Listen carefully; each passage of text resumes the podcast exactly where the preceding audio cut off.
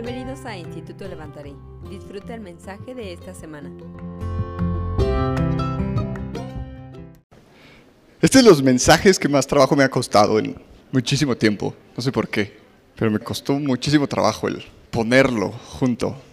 Creo que sobre todo es porque no voy a hablar como una predicación con puntos. Básicamente voy a hablar.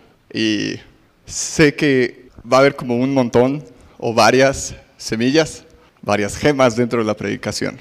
Entonces espero que las tengas, que las recibas, pero no llevo como un plan. Simplemente creo que hay puntos que tengo que hablar, que voy a hablar. Y pues veamos qué pasa, ¿vale? Vamos a Juan 10:10. Dice, porque el ladrón vino a hurtar, matar y destruir. Dice, pero yo he venido a dar vida y a darla en abundancia. Gracias Jesús, porque en ti solo encontramos vida. Gracias Jesús por la victoria de la cruz, por tu trabajo completo ese día. Y que básicamente ya no tienes nada, absolutamente nada que hacer, porque ese día lo ganaste todo. Espíritu Santo, tú sé el que nos lleve, tú sé el que nos dirija, y haz simplemente lo que tú quieras hacer. Lo pedimos en tu nombre, Jesús. Amén. La vida del creyente es una vida que está llena de promesas. Es el Padre que es bueno, todo bueno, simplemente bueno, que no hay variación en Él, que no hay maldad en Él. Desde que nos creó, nos creó para vivir en victoria, nos creó para vivir prósperos, nos creó para vivir y nos dio la capacidad de, en todo lo que hagamos, tener éxito. Efesios 1 dice, dice que fuimos predestinados desde antes de la fundación del mundo.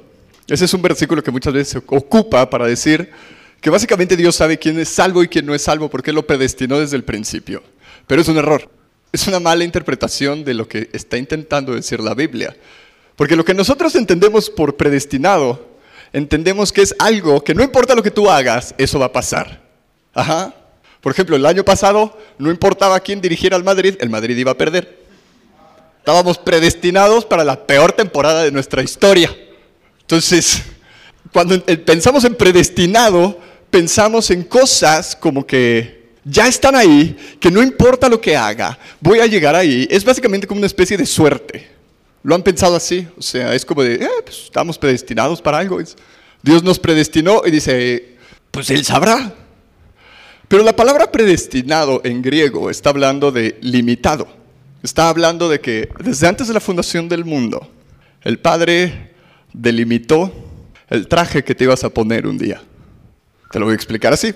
Tú puedes ir a Sara o a cualquier tienda de ropa y dependiendo de tu talla es lo que te compras. Pero eso no quiere decir que la ropa esté hecha para ti. Encajas en cierto molde, pero no está hecho para ti. Pero si tú vas a un sastre y te toma las medidas, puede hacer un traje que te va a encajar perfectamente. ¿Cierto o falso? Cuando el Padre dice, en Efesios, dice que fuimos predestinados, es que desde el principio el Padre confeccionó nuestro traje para que en nuestra vida pudiéramos encajar en ese traje. Y fuimos predestinados para ser como Jesucristo. Efesios 4 lo dice. Dice, porque fuimos predestinados para ser la imagen de Jesús. Romanos también lo dice. Entonces, desde el principio, el Padre te pensó para que tú te vieras como Jesús. El anhelo más grande que tiene el cielo, el anhelo más grande y la ambición más grande del Padre es que tú te veas exactamente como Jesús. Y eso es impresionante. Muchas veces estamos pensando, ah, ¿qué quiere Dios conmigo? ¿Qué? Pero sobre todas las cosas que Dios tiene, Dios tiene algo. Que tú te veas como Jesús. Que tú te veas exactamente de la misma manera que Jesús se vio, que Jesús se ve. Y desde el principio fuiste predestinado para poder serlo. No es que algunos sí, otros no, no. Es que toda la creación fue predestinada para verse como Jesús algún día. Y en esta vida del creyente, en esta vida que es de victoria y victoria, de gloria en gloria, de poder en poder, está llena de promesas de Dios hacia nosotros. Como dice Jeremías 29:11, ese tengo promesas de bien y no de mal. Tengo un destino y un propósito para ti. Y es impresionante, porque lo único que el Padre quiso contigo es que te fuera bien. El deseo del cielo es que te vaya bien. El deseo del cielo es que, como dice Juan, dice, amados míos, dice, yo, dice, sobre todas las cosas, quiero que sean prósperos, de la misma manera que prospera su alma. Hay un deseo del Padre para que en la tierra nos vaya bien. No solo es en el cielo, no solo es un día ir al cielo, que claro, es padrísimo, pero ¿quién me dice de los quién sabe cuántos años vaya a vivir yo aquí? Y tu vida aquí le importa al Padre. Tu vida aquí le importa a Jesús, tu vida aquí le importa al Espíritu Santo. Y como dijo Jesús, yo quiero darte vida y en abundancia. Y que exceda. Pero hay un problema, que en lo que Dios habla y las cosas pasan, siempre hay un proceso. La vida del cristiano está llena de promesas, lo que quiere decir que la vida del cristiano está llena de procesos y cuando está llena de procesos está llena de espera. Ay, él ya se quitó lo divertido. Porque son promesas, pero va a haber promesas que se van a cumplir inmediatamente, pero hay promesas que vas a tener que esperar y hay promesas que vas a tener que tomar por la fuerza. Hay dos realidades en este reino, en el reino de los cielos. Es o tomas las cosas por la fuerza o te esperas y ves cómo pasan las cosas, pero tú no tienes la opción de escoger. Es dependiendo la temporada. Y es súper complicado. Yo no sé tú, pero muchas de mis oraciones están llenas de frustración. Porque es como que no entiendes la temporada. Es como de, ah. Si no te pasa a que eres una persona increíblemente espiritual y quiero ser como tú, pero yo que soy normal, me pasa. Y hay un punto en donde no sabes qué hacer, en donde ya le diste siete vueltas a todo lo que encontraste. Ya hasta usaste aceite de carro para ungir todo lo que tenías que ungir. Ya declaraste, ya oraste, ya ayunaste. Hiciste todos los ayunos que encontraste en la Biblia. Hiciste el de Daniel. Y ayunaste por Daniel y sus tres amigos. Y ya no hayas qué hacer. Es más, ya sacaste los panderos, ya sacaste las banderas. Todo lo que los cristianos hacemos para tener victoria y nada funciona. ¿Les ha pasado? Es horrible. ¿Sabes por qué pasa? Porque estás equivocado de temporada. Hay temporadas en donde Dios te va a hacer que tomes las cosas por fuerza, porque lo que quiere despertar en ti y tratar contigo es autoridad. Pero va a haber temporadas donde básicamente te va a decir, tú tranquilo, no hagas nada. En inglés es be still and know that I am God. En español es quédate quieto y ve como yo soy Dios. Es impresionante esa palabra. Buenísima pero no sabemos hacerla tampoco. Porque para nosotros el quédate quieto se vuelve en un cuestiona todo lo que yo estoy haciendo. ¿Les ha pasado? Que pues, dijiste que me quedara quieto y no ha pasado nada. Y estas son las dos realidades con las que debemos de lidiar va a haber veces en donde Dios va a despertar en nosotros y va a tratar con nosotros nuestra autoridad. Y vamos a tener que crecer en autoridad. Pero hay veces que va a tener que tratar con nosotros en nuestra identidad de hijos. Y cuando el Padre está tratando contigo, identidad de hijo, lo que tú tienes que hacer es quedarte quieto y ver cómo Él es Dios. En ese momento ves cómo papá soluciona las cosas. Pero cuando quiere tratar con tu autoridad, en ese momento te paras y tienes que cortar cabezas de gigantes y desayunar gigantes todos los días, porque es lo que el reino de los cielos te está pidiendo. Y tú y yo no podemos escoger la temporada que queremos. Es la que nos toca. ¿Cómo te puedes dar cuenta de qué temporada es? Haz una, si no funciona, haz la otra. Sencillo. Ah, si ya oraste, si ya ungiste, si... ¿Qué más hacemos? Si ya declaraste, si ya tocaste el pandero, las banderas, ya agarraste a panderazos a alguien que se le manifestó un demonio. Yo lo vi. Y son las temporadas, estas temporadas en las que tenemos que aprender a vivir. Porque aunque tú y yo estamos cautivados por la promesa, por lo que Dios dijo, para Dios no es tan importante la promesa como tú. A Dios le importas más tú que lo que Él te prometió. ¿Tiene sentido eso? No quiere decir que no lo va a cumplir. ¿Qué quiere decir? Que tú eres más importante que cualquier cosa que Él pueda hacer y pueda darte. Eso quiere decir que todas las cosas que prometió y dijo, sí son parte de tu vida, pero no es la ambición más grande de su corazón. La ambición más grande de su corazón eres tú. Es tu proceso. Es que te veas como Jesús. Y muchas veces no entendemos eso. Muchas veces no entendemos que sí está padre la promesa, Pero para Él lo que importa es lo que yo me voy convirtiendo en el camino. Y es el camino, mis pasos con Él, los que dictan lo que yo me estoy convirtiendo y lo que yo soy. Y hay veces que nuestra actitud dentro de la espera indica qué tanto estamos creciendo para poder tomar lo que nos dieron. Súper difícil. Número 13, la historia de los dos espías. Conocen la historia, ¿no? Hay gente que dice que el pueblo de Israel no entró a la tierra prometida cuando Dios dijo porque Dios tenía que sacar el Egipto de su corazón. No es cierto. Tienen que leer mejor la Biblia. No entran a la tierra prometida porque su actitud en el proceso no fue lo que tenía que ser. Y una de las cosas que quiero hablarte ahorita sobre tu actitud en el proceso también tiene que ver con la gente que está contigo en el proceso. Te voy a resumir la historia. Moisés manda dos espías, uno de cada tribu, a la tierra de Canaán, cruzan el Jordán y regresan con noticias. Y dicen, hay unas sandías y melones bien enormes. Dice, hay unas uvas que no las podemos cargar. Dice, está enorme. Dice, ah, pero hay gigantes. Dice, hay gigantes y nos ven como si fuéramos langostas.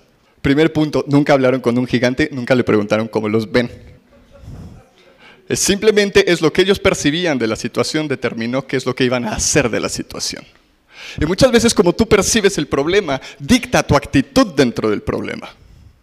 Y llega ahí, se ponen ahí y llegan, ¿y sabes qué es lo peor? Que el miedo de 10 contagia a todos los demás. 39 días habían pasado. Estaban a nada de entrar, estaban a punto de caminar en la tierra que era de ellos, esa que fluía leche y miel, esa tierra que no dice la Biblia que no iban a tener problemas. Una cosa, si tú crees que recibiendo las cosas y estando en el lugar que Dios te dijo que tenías que estar, se van a acabar tus problemas, tienes un gran problema y no entiendes cómo es esto. Porque cuando el pueblo de Israel tomó la tierra prometida, tuvo más peleas y tuvo que pelear más veces de los que había peleado antes. Los problemas no se acabaron, simplemente ya era algo que era de ellos. Y espero animarte con esto. Pero prefiero animarte con la verdad que decirte que cuando las cosas sucedan como Dios dijo que sucedan, tus problemas se van a acabar. Es mentira. Vas a tener nuevos problemas. Vas a tener nuevas dificultades, pero necesitas saber algo. Dios ya preparó todas las cosas para que tú puedas solucionar y puedas vencer cada una de las cosas que vas a enfrentar. Entonces están ahí, día 39, y llegan los 12 y dicen, son enormes, nos ven pequeños. No sé por qué Dios nos dio esto. Pero hay dos personas ahí, Josué y Caleb. Y dicen, sí, sí, son bien grandes. Dice, pero tienen un fruto enorme. Dice, y Dios está con nosotros, nosotros podemos ganar. ¿Cuál fue el problema? Que la gente escuchó a 10 y el miedo de 10 les costó 40 años en el desierto. Porque su actitud dentro de la espera no fue la actitud correcta. Y no es castigo, es que la bendición tiene que ver con madurez. Y hay veces que no eres lo suficientemente maduro para tomar las cosas que Dios te dijo que eran tuyas. Qué fuerte, ¿no? Hay veces que nosotros creemos que lo tenemos, pero ¿qué crees? Nunca vas a saber qué hay dentro de ti a menos que te pongan bajo presión. Todos podemos decir que Dios es bueno cuando nos va bien, pero cuando tu vida se cae a pedazos y seguir cantando Dios es bueno, ahí es cuando sabes en dónde está tu corazón. Todos tenemos fe hasta que no tenemos que enfrentar algo que nos requiera fe. Todos tenemos dominio propio hasta que no encontramos a nuestro hermano haciendo las cosas que no debe de hacer, como comerse su comida, tu comida, sin tu permiso y tú la cocinaste. Todos nos amamos, todos tenemos dominio propio, todos somos amorosos, todos nos preocupamos con la gente, hasta que tenemos que servir a la gente. Todos sabemos trabajar en equipo. ¿Hasta cuándo? Hasta que tienes que trabajar en equipo. Y es de, este no hace nada. es que este, ¿te das cuenta de eso? La presión es necesaria para revelar en el punto en el que estamos. Antes de hacer el punto que quería hacer sobre los espías, y hablando de madurez y bendición, hay una parte en la Biblia en donde todo el mundo se revela y dice, ¿por qué Aarón es el que tiene que estar enfrente? ¿No todos somos hijos de Dios? Todos quieren poder y posición hasta que ven la responsabilidad. Y con la responsabilidad de, ah, mejor no. Dice Moisés, ok, traigan 12 varas secas, las vamos a poner enfrente del arca. Y la vara que reverdezca, esa es la persona que Dios tiene en su corazón para que sea el sacerdote, que su casa tenga el sacerdocio. Entonces llega todo el mundo y las pone. Y le escribieron ahí su nombre. Y llega Aarón, la pone, pasa la noche. Y en la mañana, 11 secas menos la de Aarón. Pero la de Aarón tenía flores, tenía brotes, tenía un fruto naciendo, tenía brotes, tenía flores, pero además tenía el fruto completo. Números 17. Y en ese fruto completo hay algo. La bendición tiene que ver con, no te puedes comer un fruto que no está listo. No se puede. Tiene que estar maduro. Y para poder recibir el producto de lo que tú sembraste, para poder disfrutarlo, necesita estar maduro. Muchas veces las cosas en nuestra vida no pasan porque las cosas no están maduras para que nosotros la podamos tener o nosotros no estamos lo suficientemente maduros para soportar lo que viene. Regreso a la otra historia. Entonces están ahí, están llorando. Hay un punto en donde, Éxodo 33, en donde el Señor le dice a Moisés, le dice, mira Moy, dice, ya están aquí enfrente, crucen y yo mando mi ángel para que esté con ustedes y tengan victoria ya en la tierra. Dice, pero yo no voy con ustedes. Y voltea a Moisés y le dice, ¿qué? Así yo, yo supongo que le dijo, ¿no? Si hubiera sido mexicano, le hubiera dicho, no manches. Dice, ¿qué? Dijo, ¿nos trajiste hasta acá y nos quieres llevar a la tierra que tú dijiste y no venir con nosotros?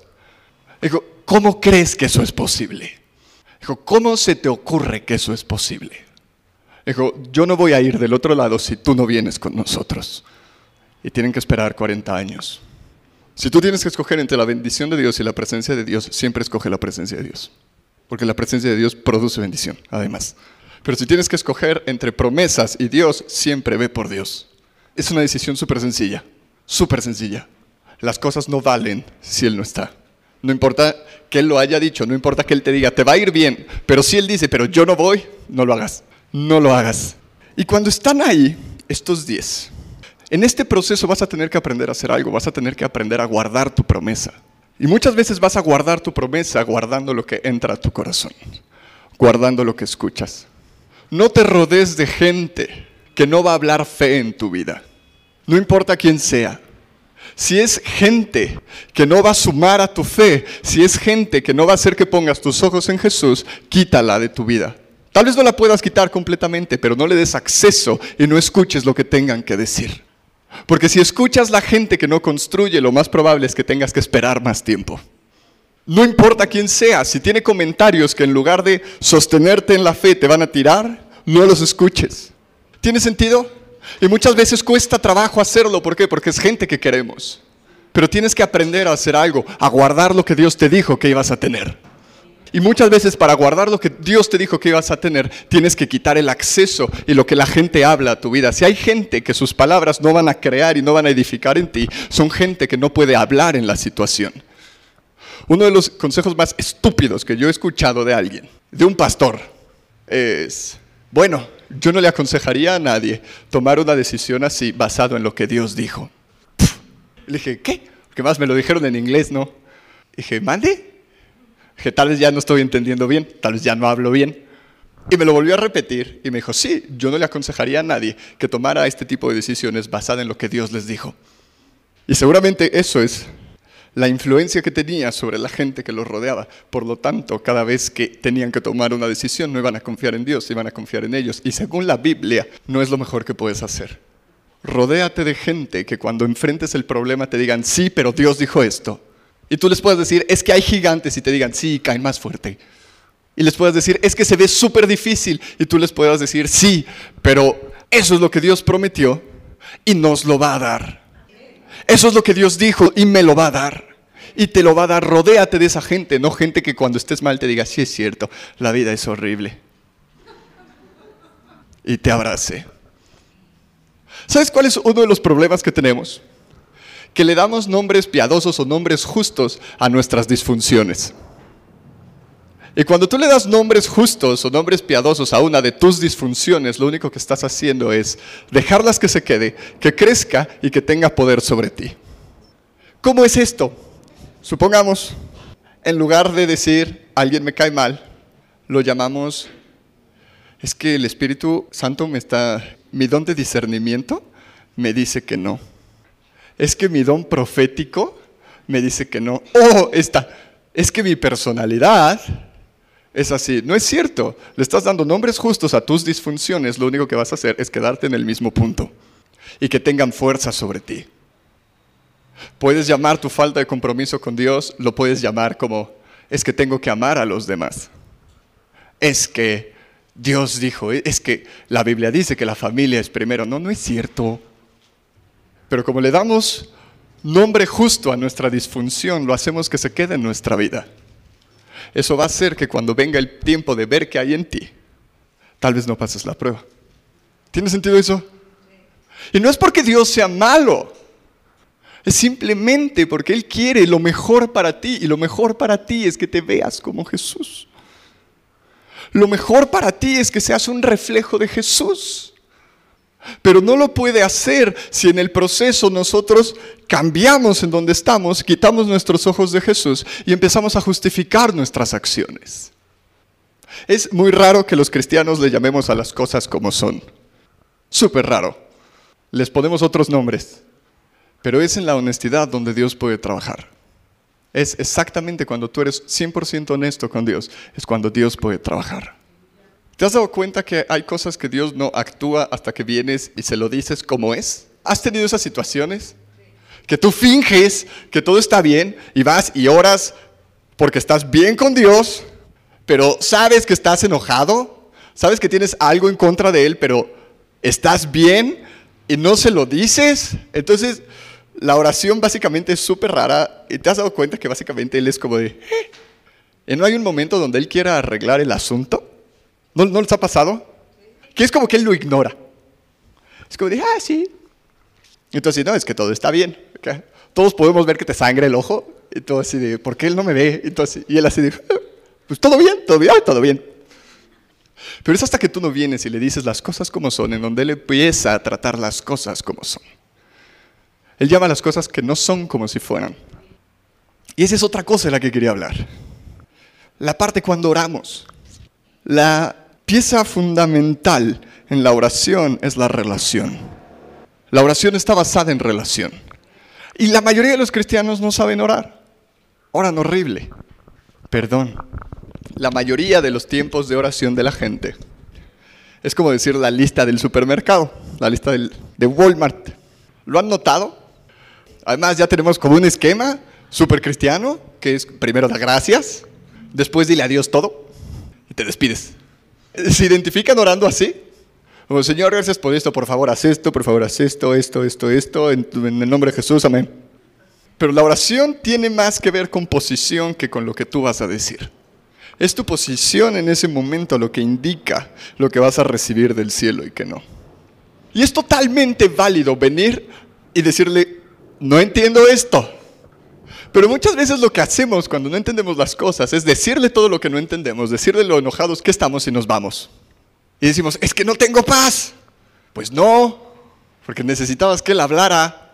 ¿Les ha pasado? Es que no entiendo lo que está pasando. Es que no le estás dando tiempo a él tampoco de hablar. Porque es en la relación en donde tú puedes decir, sabes, y esto te lo digo porque es algo que he tenido que experimentar muchísimas veces. Y esta semana lo tuve que experimentar. Y tuve que venir y decirle, no entiendo las cosas, estoy harto. Estoy increíblemente harto, no tienes idea de lo harto que estoy. Pero ¿sabes qué me encanta cuando soy así con él? Es como si fuera un niño y llego y simplemente digo mis frustraciones y todo y es como si mi papá me estuviera viendo. Y hay un punto donde es como de, ¿ya puedo hablar? ¿Ya acabaste? Sí, ya puedo hablar. Ya, ok. Entonces papá arregla todo. Después de mi frustración, papá arregla todo. Y es como, pero necesito dejarlo a él que hable. Necesito dejarlo a él decir lo que tiene que decir. Porque si yo simplemente vengo y digo las cosas y la oración no es un lugar donde tú puedas simplemente ventilar tus frustraciones. No está hecha para eso la, la, oración. La oración no está hecha para ventilar tus frustraciones, tus enojos y tus depresiones. La oración está hecha para en una relación ver lo que está diciendo Él. Es totalmente diferente. Venir delante del Padre, venir con Jesús y simplemente ventilar y sacar lo que yo tengo, tal vez me haga sentir bien en ese momento, pero no cambió lo que hay en mi corazón. Pero si en relación vengo con Él y le digo, oye, no entiendo esto. Y soy totalmente honesto con Él, en ese momento el cielo va a tener una respuesta para mí. Porque la oración se basa en relación. Y en este proceso es vernos como Jesús y acercarnos más al Padre. El proceso de la espera tiene que ser vernos como Jesús y acercarnos más a Dios. La vara de Aarón había desde brotes nuevos hasta almendras ya maduras. Es porque en toda tu vida, tal vez toda tu vida no se vea igual, pero lo que sí necesita ver es que en toda la situación haya vida. Tal vez tu vida no esté completamente madura, tal vez no todas las partes de tu vida estén completamente maduras, pero lo que sí se necesita es que todas las partes de tu vida empiece a ver vida. Y eso se ve cuando empieza a dar fruto. ¿Entiendes lo que te quiero decir? Es esa parte en donde en relación venimos con Jesús y dejamos que Él hable en nuestra vida. Y Jesús lo sabía muy bien. No solo de pan vivirá el hombre, sino de toda palabra que sale de la boca de Dios. Lo que tú necesitas hacer es venir y que Dios hable lo que tenga que hablar en la situación que necesitas que Él hable. Hay veces que no vas a entender demasiado. Eh, Deuteronomio 29, 29 dice, los secretos le pertenecen a Dios, dice, pero la revelación nos pertenece a nosotros y a nuestros hijos para siempre. El camino con Dios, además de ser un camino de promesas, es un camino de misterio. Muchas veces queremos saberlo todo. Nos gusta saberlo todo, nos gusta saber por qué no pasan las cosas, por qué sí pasan las cosas, por qué hay retrasos en lo que yo estoy esperando. Pero necesitas entender algo, es un camino también de misterio. Y dice, el misterio le pertenece a Él, dice, pero lo revelado te pertenece a ti y a tus hijos. Es, nunca vas a tener acceso a lo que Él está escondiendo o a lo que Él no quiere decir o a lo que Él tiene. Pero una de las maneras que tú puedes crecer en revelación, cualquiera que sea, es ser buen administrador y guardar lo que Él ya te dijo. Si Dios te dice, ve a la derecha y no vas a la derecha, no esperes que después te dé otra indicación, porque no hiciste la anterior. Ajá, es uno más uno. ¿Por qué? Porque en lo poco no fuiste fiel. No te puede confiar con más yo creo que lo que Dios nos va revelando son cosas que sí podemos manejar. Que tal vez en el punto en donde estamos queremos conocerlo todo, pero tú y yo sabemos, hay cosas que no podemos manejar. Hay situaciones en nuestra vida que no podemos manejar lo que nos van a decir.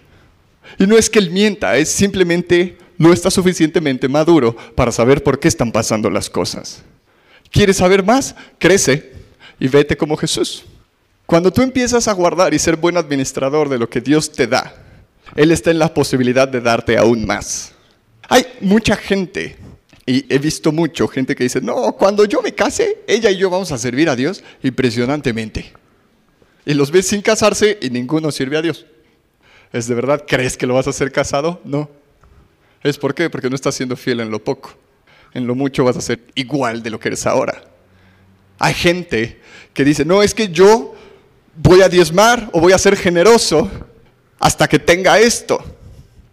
El problema es que si en lo poco no eres fiel, aquí no te pueden confiar en nada porque acá fuiste infiel. Es, ah, es que no me llaman a hacer cosas. Sí, pero las que te llamaron no las hiciste.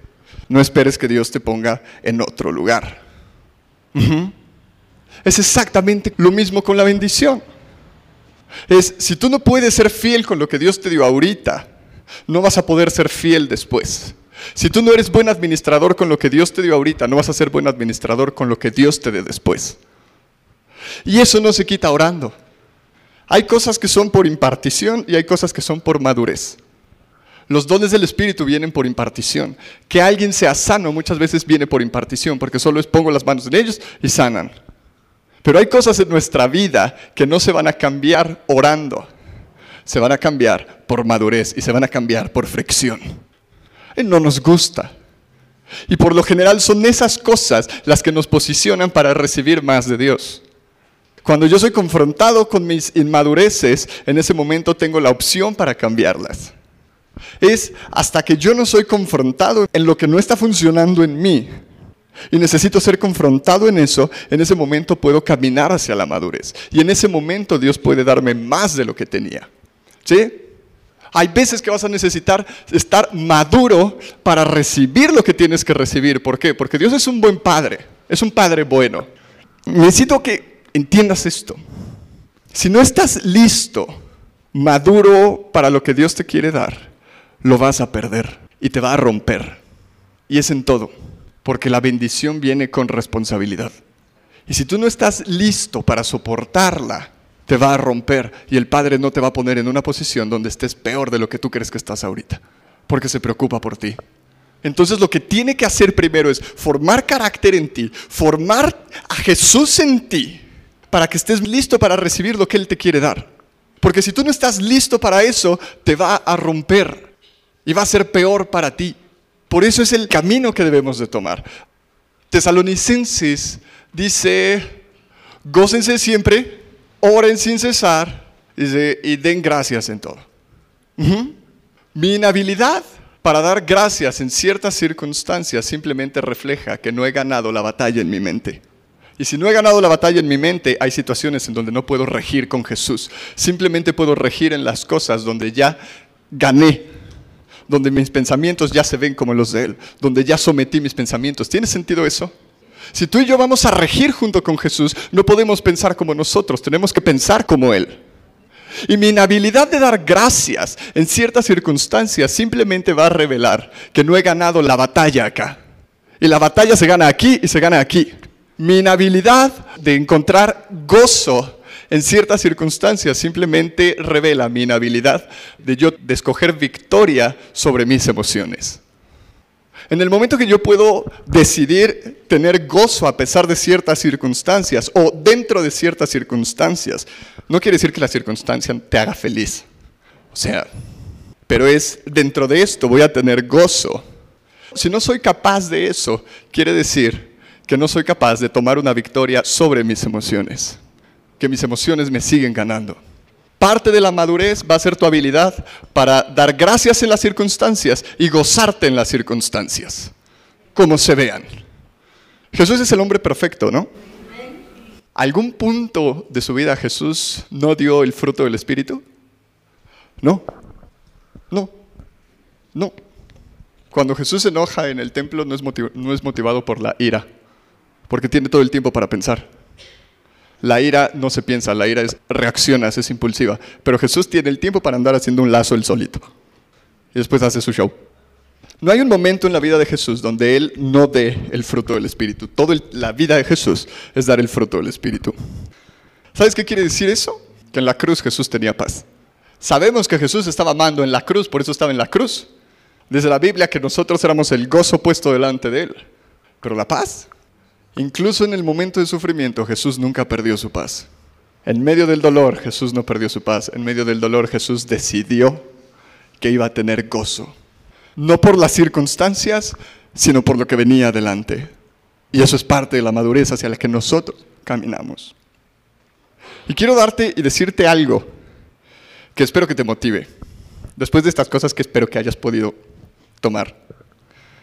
Te he hablado de la madurez que necesitas, te dije, no escuches las voces que no tengas que escuchar. Esa es la parábola del sembrador. Cuando la semilla cae y crece junto con los espinos, el problema no es la tierra. Y muchas veces el problema no es nuestra tierra, el problema es nuestra inhabilidad de bloquear las voces que tenemos que bloquear y darle espacio en nuestro corazón a todo. La madurez y tú verte como Jesús ¿Ubicas la parábola de la enseñanza del que hizo su casa sobre la arena y su casa sobre la roca? Que aunque vino los vientos, la tormenta y la lluvia, no se cayó su casa.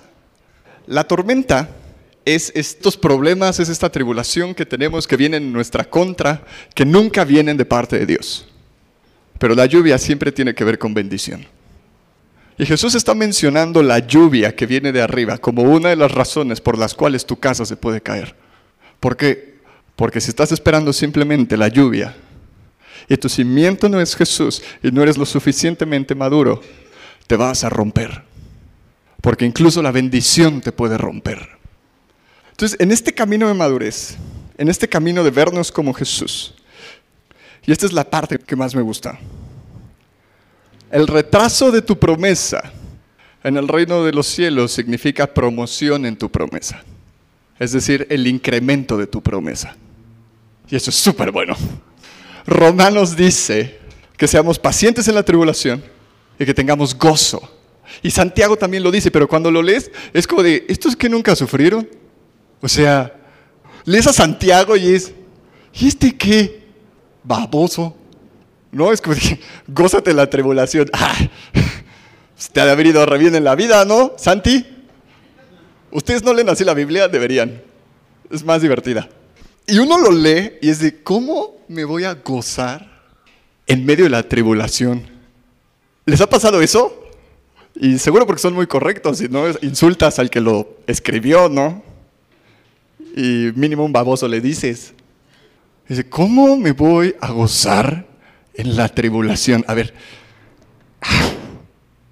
te voy a dar una razón para que te puedas gozar cuando estás esperando y las cosas no pasan. En el reino de los cielos, el retraso significa incremento. Siempre. Cada vez que tu promesa se retrasa por oposición, oposición no es tu falta de fe, oposición no es tu inmadurez, pero cuando tu promesa se retrasa por oposición, eso quiere decir que estás en un punto de recibir más de lo que ibas a recibir antes. Supongamos, esto funciona así, porque es exponencial. Si tú ibas a recibir un peso y por oposición no lo recibes, ¿qué crees? Que ya no vas a recibir un peso, son dos. Y ya cuando lo ibas a recibir, no lo recibes por oposición, ¿qué crees? Ya no son dos, son cuatro. Y si los cuatro no, ya son ocho. ¿Por qué? Porque el rey al que servimos tiene formas de hacer negocios bastante intensas. Está muy pesado para hacer negocios. De hecho, no hace negocios. Despoja a la gente. Es, el pueblo de Israel va a salir y la primera cosa que le dice Dios a Moisés es dile a Faraón que presentemos una ofrenda. Y llega Moisés y le dice, ah, dice Dios, un momento bien incómodo, ¿no? Dice Dios, ese que no se ve, que no conoces, pero por alguna razón cree que lo debes de escuchar. Dice Dios, que nos dejes hacer fiesta aquí, aquí dentro. Y le dice Faraón, no. Entonces Moisés se va y le dice a Dios, dice Faraón que no. Dice, ok, pues una plaga. y le cae una plaga y le dice, ve otra vez con él. Dice, sí, lo mismo, la fiesta. Sí, pero ahora la quiero hacer afuera. Ok. Faraón, ¿te acuerdas que te había dicho que queríamos hacer una fiesta aquí adentro? Sí, ok, la queremos hacer afuera. Y Faraón le dice, pues no. Ok. ¿Que no? Le dice, mándale otra plaga. Sí, ok. Sí, y ahora, dice, ve a decirle lo mismo. Ah, pero que ahora no solo van a ir los hombres, van a ir las mujeres y los niños. Ok.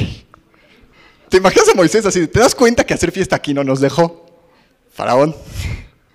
Dice Dios que, ¿te acuerdas que primero era hacer fiesta aquí? Sí, que después dije, vamos allá afuera y dijiste que no. Sí, ok, pues ahora dice que vamos a ir afuera con nuestras mujeres y nuestros niños.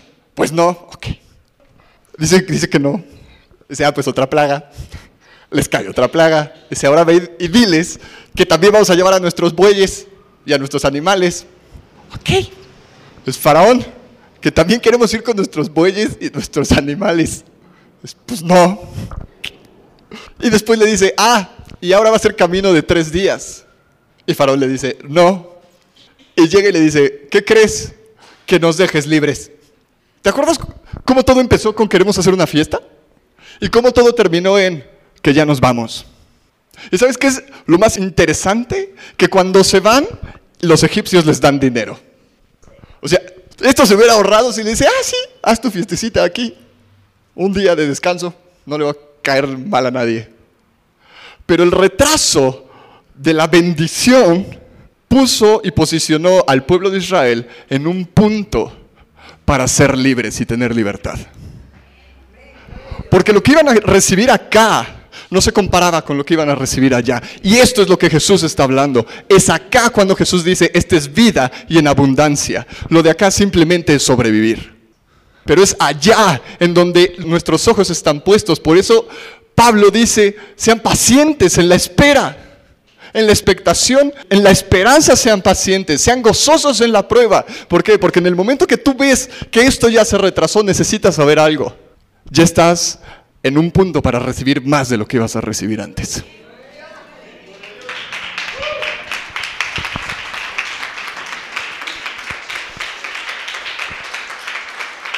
Así que no importa qué es lo que estás viviendo, no importa lo que Dios te haya dicho, no importa qué es. Si Dios lo habló, Dios lo cumple. Esto es así de fácil. ¿Conoces a Eric Holler, no? Pastor Eric, que su papá es John Holler. Y ellos dos son los que enseñan en Cristo para las naciones de fe. Tú llegas a sus clases y es fe, fe, fe. Tú ves a Eric parado y es, ah, clase de fe. Ves a su papá parado y es, ah, clase de fe. Entonces te sientas a escucharlos. Y yo no he escuchado a alguien hablar de fe como hablan los Holland de fe. Y un día estaba hablando con Pastor Eric y me decía, ¿sabes? Tienes una gran herencia en la fe por tus padres.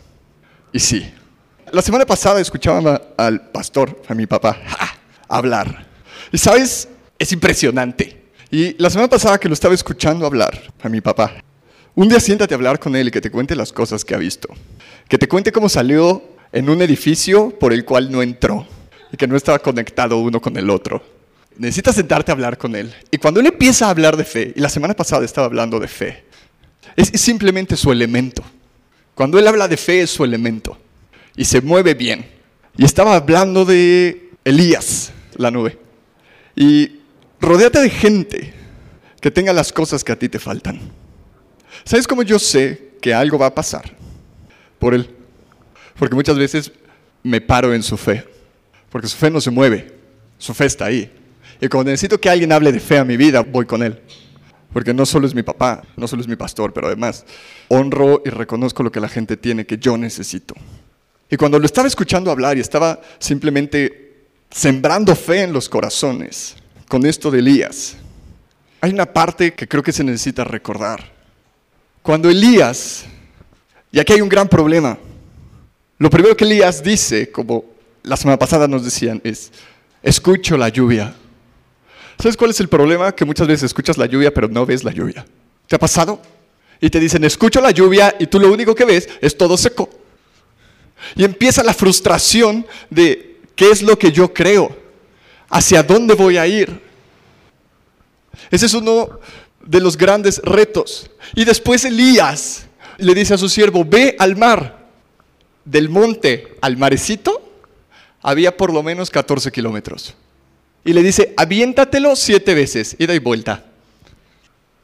Elías ya había escuchado la lluvia pero se necesitaba que las cosas se acomodaran para que la lluvia cayera.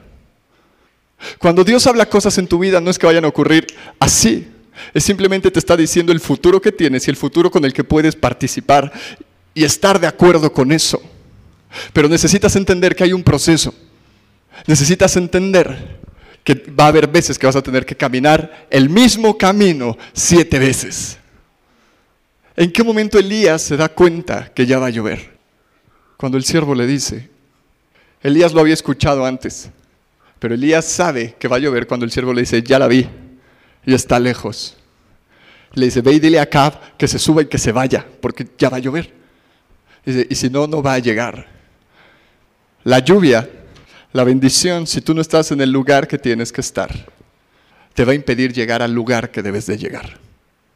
Si Acab no hubiera salido nunca hubiera llegado a donde tenía que llegar, incluso con la lluvia. El proceso es lo importante. El punto en donde estés cuando empieza a llover es lo importante. Y te voy a decir una cosa más. Uno de los países que más me gustan es Inglaterra. Y es verde y es hermoso. Hermoso. Pero, llueve todo el día. Sales a la calle y llueve. Ya deja de llover, pasan cinco minutos y vuelve a llover. O sea, y todo el tiempo estás mojado. Pero es bastante hermoso hay veces que la bendición, que la lluvia, va a ser incómoda. Tu bendición muchas veces va a ser incómodo. El proceso, porque no solo es la lluvia, para que haya bendición necesita la lluvia tocar la tierra y producir el fruto que tiene que producir. Y el proceso donde está cayendo la lluvia, hay veces que va a ser muy incómodo para ti. Pero si estás en el lugar correcto, en el momento correcto, y simplemente estás en tu camino, vas a disfrutar el fruto que Dios tiene para ti. Rodéate de gente que hable fe en tu vida, que construya en tu vida. No le des espacio a las cosas que pueden tirar tu fe. No escuches a la gente que te ponga peros en lugar de que te ponga vamos a hacer esto. No escuches a gente que haga que quites tus ojos de Jesús. Y en el momento que encuentres cosas que necesiten ser tratadas, trátalas. ¿Por qué? Porque vas a estar en la posición perfecta y en el camino perfecto para que Dios empiece a poner en ti lo que tiene que poner en ti. Y si hay un punto en donde te desanimas, recuerda esto, que en el reino de los cielos el retraso significa incremento. Y esa es tu esperanza, que el retraso significa incremento siempre. Déjame orar por ti. Padre, te amamos, eres bueno, increíblemente bueno, y te amamos con todo lo que somos. Señor, déjanos ver lo que tú ves y déjanos escuchar lo que tú escuchas. Que nuestros pensamientos sean tus pensamientos y nuestros caminos tus caminos. Y gracias por todas las cosas que cumples y que vas a cumplir. Y en tu nombre oramos. Amén.